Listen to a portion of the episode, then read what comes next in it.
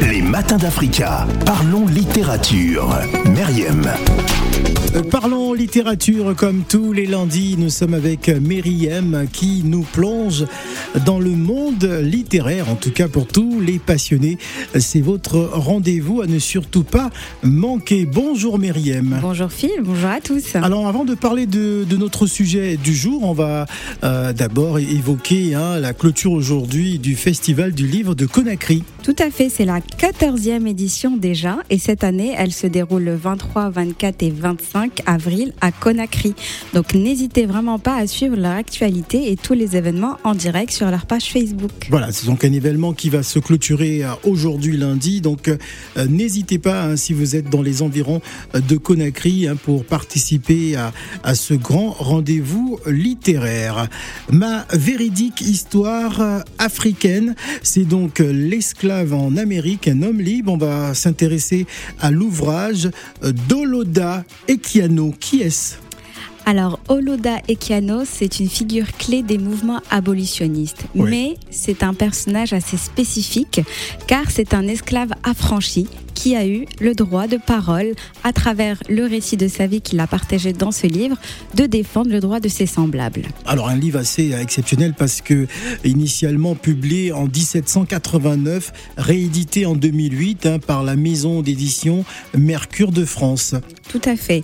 Ré- récemment, plus ou moins récemment, publié, disons, dans les temps modernes, après donc avoir traversé des siècles et des siècles, ce livre-là nous permet d'avoir un témoignage rare d'un Africain, disons-le, qui a traversé enfant la route du commerce triangulaire et qui n'a rien oublié de ses mémoires d'enfant jusqu'à sa période de vie d'affranchi. Donc, dans ce récit, sous forme, disons, de journal intime, il nous raconte son enfance en pays Igbo, où il partageait des moments agréables avec ses camarades, frères et sœurs, dans un environnement verdoyant, dans une société apaisée, mais quelque part qui connaissait ce risque-là des kidnappings. Donc ça, c'est très intéressant. On se dit, mais quelle conscience avaient les gens de, de ce qui se passait à cette époque de l'histoire euh, de l'humanité, disons. Ce n'est pas qu'une histoire spécifique à l'Afrique, mais vraiment qui doit rentrer dans l'histoire de l'humanité même. Donc voilà, cet enfant avait conscience de ce qui se passait. Malheureusement, il a été kidnappé par les négriers. Et dans cette aventure, il nous raconte sa peur en tant qu'enfant.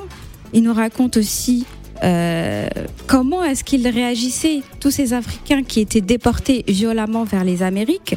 Quelques-uns essayaient de le rassurer, d'autres, dans leurs yeux, euh, partageaient leur désarroi, leur euh, manque d'espoir par rapport à ce chemin qui glace le sang et qui, quelquefois, ne prédisait que la mort pour beaucoup d'entre eux. Il raconte son histoire de son enfance à sa mise en, captivité hein, dans, les Amériques jusqu'à sa liberté, euh, sans oublier de mentionner son implication dans les mouvements euh, euh, abolitionnistes.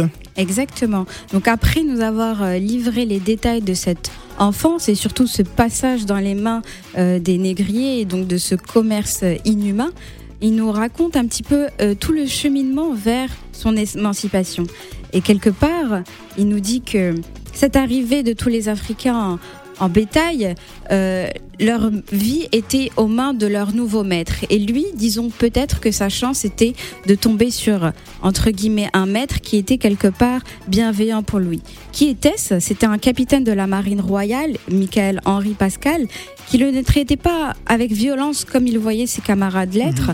Par exemple, il l'accompagnait dans toutes ses missions euh, de marine à destination de l'Angleterre pour la première fois, où il a découvert un un monde qu'il ne connaissait pas et petit à petit a commencé à laisser la peur derrière lui.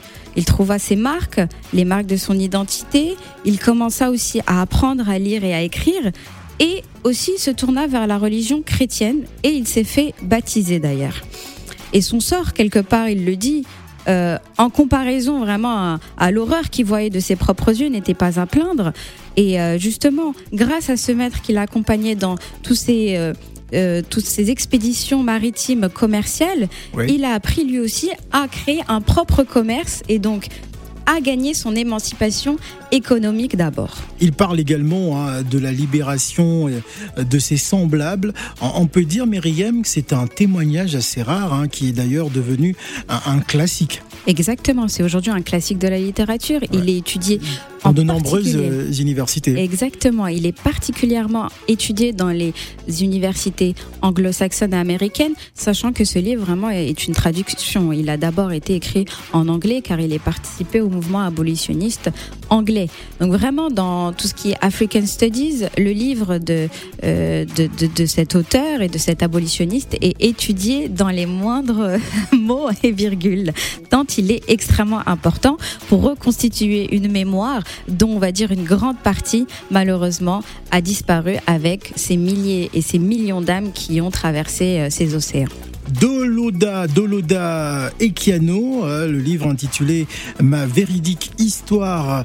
Euh, c'est donc un Africain esclave en Amérique, un homme libre. Donc on parle de euh, ce livre exceptionnel hein, qui, est, qui fait l'objet d'études de nombreuses universités, notamment en, Angleterre et aussi en Afrique, hein, au Ghana et au Nigeria. Nous allons marquer une première pause musicale et on revient juste après pour la suite de Parlons littérature.